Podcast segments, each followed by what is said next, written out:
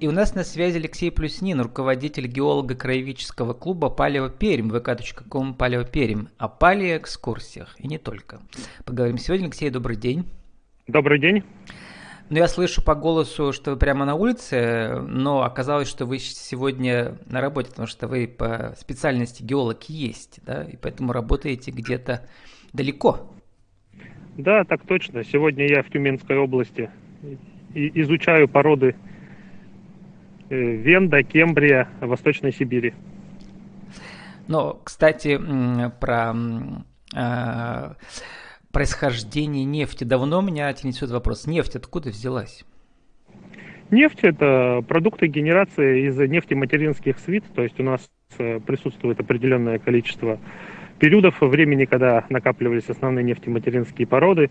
Э, для территории нашего края и всего Волгурала основные нефтематеринские породы располагаются в породах э, Дивона, так называемые доманики.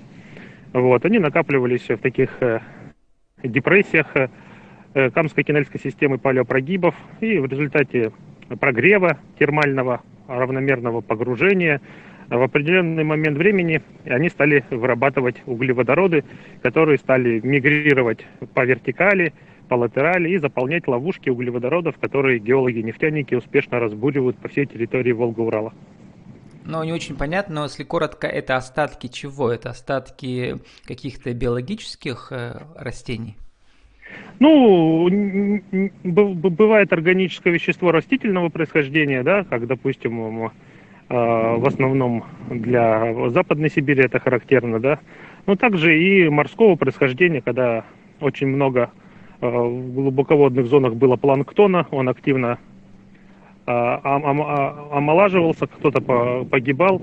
Вот, и в результате этого уплотнения были сформированы так называемые нефтематеринские аргелиты, вот, которые дают нефть. А вот эта модная нефть сейчас, которая shale, э, shale как это в переводе на русский язык, да, а она чем отличается от обычной? Э, сланцевая нефть, э, ну, э, раньше нефтяники разрабатывали только, получается, породы-коллекторы, то есть породы, в которые пришла нефть. А сейчас очень модно разрабатывать, собственно, сами эти нефтематеринские сланцы, глины. Вот. Это трудноизвлекаемая нефть. Вот. В Америке и в России тоже она активно изучается и пытаются зарабатывать углеводороды из нее. А, ну, вернемся к палеэкскурсиям. Я тут с удивлением узнал, что это не только про а, разных динозавров и про мамонтов. Вот сейчас вы стоите на фоне для пермского стрима. Фото, э, где вы, в Якутске? Э, Ханты-Мансийск. Ханты-Мансийские скульптуры мамонтов, э, значит, в виде естественного, сколько они, 2, 3, 4 метра высоты, да? Да-да-да. Вот, э, и эти мамонты сейчас очень любят везде ставить в разных парках. Вот, но мы сегодня не про мамонтов, мы вовсе даже про очень маленькие организмы, которые называются микробиоты. И вот, в принципе, они есть главное, да, вот то, что встречается на палеэкскурсиях в районе Перми. Да, э, получается, все мы знаем, что наш город э, имеет большую славу не только как город трудовой доблести, но еще он зашел в историю стратиграфии. Э, Редерик Мерчисон э, выделил целый геологический период и назвал его Пермский в честь Пермской губернии. Напомните, вот. когда он был? Сколько миллионов лет назад? Порядка 270 240 миллионов лет назад. Обезьяны тогда были динозавры, а людей еще не было, да? Э, в пермском периоде были только пермские ящеры, которые, допустим, нашли в районе Очора. Угу. Вот, динозавры появились в мезозое. Мезозой это позже. Да-да, это позже, да. Вот. Ну вот, а микроорганизмы очень там резвились, и, соответственно, они все и остались, да? У нас здесь в Пермском крае ну, да. это, было, это было дно океана, получается, да? Ну да, вот в, в раннее пермское время э, по территорию Пермского края покрывали воды э, теплого моря, вот, все мы знаем, что в теплом море очень любят жить э, различные рифовые сообщества. Вот, вот такие рифы жили, э, существовали на территории Пермского края. Преображенский... совершенно был другой. А Уральские горы уже были? они только начинали формироваться. Герцинская складчатость как раз, она вот началась э, в Дивоне, закончилась в конце Перми. Вот. Именно Преображенский из пермских рифов добыл первую нефть на Волго-Урале из Артинских рифов в районе Верхнечусовских городков. Он случайно вскрыл ее скважиной. Ну и вот, и про эти палеэкскурсии. Интересно, кто на них ходит? Понятно, что вы геолог, для вас это дело всей жизни, а людям почему это интересно? Потому что можно древние камни э, в руках пощупать. Э, людям, да, людям интересно по многим э, причинам. Но вот а, если так разделять, то основные люди, которые ходят, это чьи дети занимаются в геологических кружках. Ну, и это, им это понятно и интересно. Они как молодые геологи, и родители за ними идут. Но также и любому любознательному человеку э, интересно прикоснуться к прошлым геологическим эпохам, э, узнать, какой раньше был климат, какие растения и животные жили на тех или иных обстановках. Вот. Э, людям очень интересно. Вот. Я даже проводил анализ по профессиям, кто посещает мои геологические экскурсии. Ну, это в первую очередь учителя географии, биологии. Вот. Очень много врачей, вот. И просто люди, которые любят помимо активного туризма еще что-то новое узнавать. Что-то новое. По-старому интеллигенция, а по-новому креативный класс еще. Да-да-да. Тут э, пишут про вас на, на портале Читая Пермь, что э, тоже интервью с вами, для микробиоты изучения вот этих всех, да, отпечатков э, на камнях предусмотрен микроскоп, увеличительное стекло, потому что таких не разглядишь. Да, а, особенно беспозвоночных, э, беспозвоночных э, различных э, простейших фораминифер мы используем микроскоп или увеличительное стекло на 10 или на 20. То есть, в первую очередь, это отпечатки или это все-таки они сами микроорганизмы, которые просто окаменели? Или это, есть, это их следы? Есть, есть следы жизнедеятельности, есть сами организмы, есть отпечатки, есть ядра. Вот. Ну, там большая классификация вот. Но чаще всего люди, конечно, находят сами ядра, либо с э, окаменелые организмы. Там, как они называются, всякие сорока, многоножки, вот эти все. Э, наверное, это очень... Как? Про трилобитов, наверное, говорите, да, которые... Трилобиты, да, ага. да, трилобиты. Трилобиты, кстати, вот они появились в Кембрии и прекратили свое существование в конце палеозойской эры, в конце пермского периода. Они вымерли. Вот. Э, в Пермском крае они тоже встречаются, но к концу своего существования они уже очень были маленьких размеров, их очень сложно найти в поле. Вот вас уже про это спрашивали тоже в других интервью, а что если, например, люди находят что-то очень ценное? То есть нужно это, в первую очередь, в музей передать, да? Такое бывает? Э, ну да, безусловно.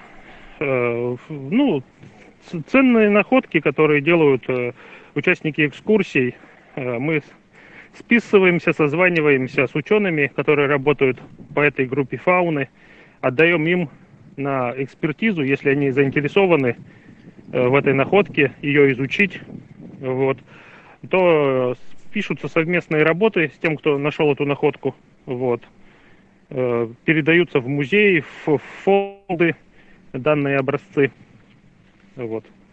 Ну, вот вы пишете 25 сентября, недавно состоялась очередная экскурсия. Следующая у вас будет какого, по-моему, 7 октября, 8? 9. 9. А, вот, э, и э, бродили вы где? По югу Пермского края, в Кунгурском Кишетских районах. Да, Участники да. экскурсии ознакомились с обитателями рифов Артинского яруса Пермской системы на примере Чекалинского карьера камня Лабач. Собрали коллекцию брахиоподы. Вот слово знакомое, кстати, брахиоподы. Это да. что? Брахиоподы это такой тип беспозвоночных животных, они до сих пор живут на нашей земле. Вот. Ну, при, приходите на экскурсию, я вас научу отличать брахиоподы от двустворки. А там, значит, брахиоподы, которым, получается, 200 миллионов лет. Ну да, 250-260 миллионов лет. Можно на память себе взять, да, отпечаток какого-нибудь этого древнего да, животного. Э, ну, дело Займет в том, что мало вот, места. Да, дело в том, что в это время были, как я говорил, пермские рифы, и помимо водорослей и мшанок, которые, собственно говоря, составляли основу этого рифа, там еще было очень много брахиопод. Они как бы рифолюбители, так называемые. Они селились рядом. А вот, еще можно сделать много. это все красиво, потому что там э, вы еще собирали селенит. Ну, селенит это такой желтый камень, да, который вот э, да, да, да, продают его, в поделке из него все. Да, да, На нем да, тоже да, впечатывается вот... что-то, да, получается? Нет, э, это уже осадка накопления вот этого селенита происходило в других условиях, более суровых, скажем так, э, в таких лагунах с повышенной соленостью. Вот, там просто кристаллы э, селенита, гипса этого волокнистого. Вот, там неподалеку находится красный исыл, где находится большое камнерезное производство. И вот этот селенит они добывают, чтобы сделать красивые поделки. Алексей, а как вот, значит, насколько я понимаю, это такая общественная, полуобщественная организация, да, такая любительская. Э, вы специалисты, да. а к вам приходят э, любители, да? А как да. Э, у вас идея зародилась и что из этого получилось как бизнес? Я вот прочитал, что вы в принципе, берете небольшие деньги, там 200-300 рублей, просто для того, чтобы люди больше ценили, да, вот эти экскурсии. То есть да, много не заработаешь, это так. Да. да, ну вот в 2015 году, когда я закончил университет, я создал этот геологический клуб для того, чтобы не, для на начала чего? просто... Э, ну, на, на базе своей коллекции, своих знаний, я с 2005 года занимаюсь геологией. Еще То есть у вас места нет, вы просто встречаетесь прямо в карьерах, да? Да, в карьерах, в поездках, на остановках. Вот. Я создал этот клуб, чтобы, так сказать, просвещать людей в области геологии, чтобы они не просто шли по земле и пинали камень, а посмотрели, и, может быть, на нем есть как, как, как коралл или это вообще какой-то минерал редкий. Вот. И, и вот э, деньги я стал брать совершенно недавно. Это, ну, это небольшие суммы, чисто для того, чтобы у людей был интерес меня слушать, потому что в последнее время, когда люди стали со мной ездить, вроде бы я и рассказываю какую-то новую интересную информацию, но им не интересно, они могут куда-то дальше уйти. Вот, ну, потому что это было все бесплатно. А сейчас они действительно как-то прямо нацелены на то, чтобы меня слушать, и сами говорят, давай, давай, рассказывай, все интересно. Отрабатывай вот. гонорар. Ну, э, это сложно называть бизнесом, но тем не менее, это все равно, называется вот авторские экскурсии, у нас этот жанр популярен в Перми, да, начиная да. от разных там, вот от ваших палеэкскурсий до разных краеведческих э, да, с историей, вот, и поэтому, в принципе, в этом есть потенциал, то есть можно как-то дальше развиваться. А как? Интересно. Потенциал есть, э, масштабировать это можно, э, формируя это все в такие бизнес-кейсы по платным автомобильным э, дорогим экскурсиям, допустим, как проводят московские коллеги, они из Москвы везут людей, допустим, в тот же Пермский край и ездят по самым интересным геологическим объектам. Вот эти экскурсии стоят, ну, скажем так, приличных денег. Вот. Ну, другое дело, мы же все живем в Перми, и для своих земляков как-то ну, не хочется дорого проводить это. Они все-таки так или иначе ходят по этой земле, проплывают эти реки. Вот, они ну и должны... во-вторых, все-таки, наверное, любителей вот этого всего не так много. Это очень специфическая тема такая, да, и тут нужно как-то Перми, просвещать да. народ, э, Перми, чтобы заинтересовать. В Москве, в Питере очень много. Угу. Ну вот, э, в принципе, вам есть куда, называется, масштабирование бизнеса, да, кратное увеличение. То есть за счет клиентов из Москвы и Питера вы можете вырасти. Да. Вот. А, у нас время заканчивается, желаем, кстати, вырасти, да, вот в сторону. Сформулируйте, Алексей, за 60 секунд нашего интернет-радио в рубрике «Правила жизни бизнеса», как создать авторскую экскурсию, вот в частности, полиэкскурсию, чтобы это было интересно и тем, кто никогда об этом даже и не задумывался. Ну, в первую очередь, э, необходимо гореть этим делом и в своем сердце и душе хранить эту любовь к тому делу, которое ты делаешь. И это нужно умножить на э, силы, умения и знания по ведению различных социальных сетей, чтобы привлечь к себе экскурсантов. Потому что мы так или иначе ограничены в рекламе. Вот. И затем проработать безопасный маршрут и провести э, с пользой время для себя и для своих экскурсантов, провести интересную Э, экскурсию, и чтобы каждый человек унес э, с этого поля э, новые знания, возможно, какой-то небольшой камушек. Возрастом 200 миллионов лет и больше. И 30 секунд да. на ваш аудиовизитку, Алекс, еще расскажите, кто вы, что вы, как найти вас в интернете, какие ближайшие экскурсии? Меня зовут Алексей Плюснин. Меня можно найти по хэштегу в инстаграме Палео Пермь. ВКонтакте также можно найти группу Палеопермь. Ближайшие экскурсии 9 октября по Хохловке, в конце октября, 23 октября по району города Кубахи. Там мы посетим берег древнего каменноугольного моря. А в Хохловке там тоже, по-моему, по берегу, да, Камы будете бродить? Да, мы пойдем по берегу Камы, будем смотреть обитателей пермских сульфатных лагун. У вас сейчас там задул ветер, и прямо такое ощущение, что вы там где-то уже по этим скалам бесконечным, древним, э, по дну древнего моря бродите там уже, готовитесь.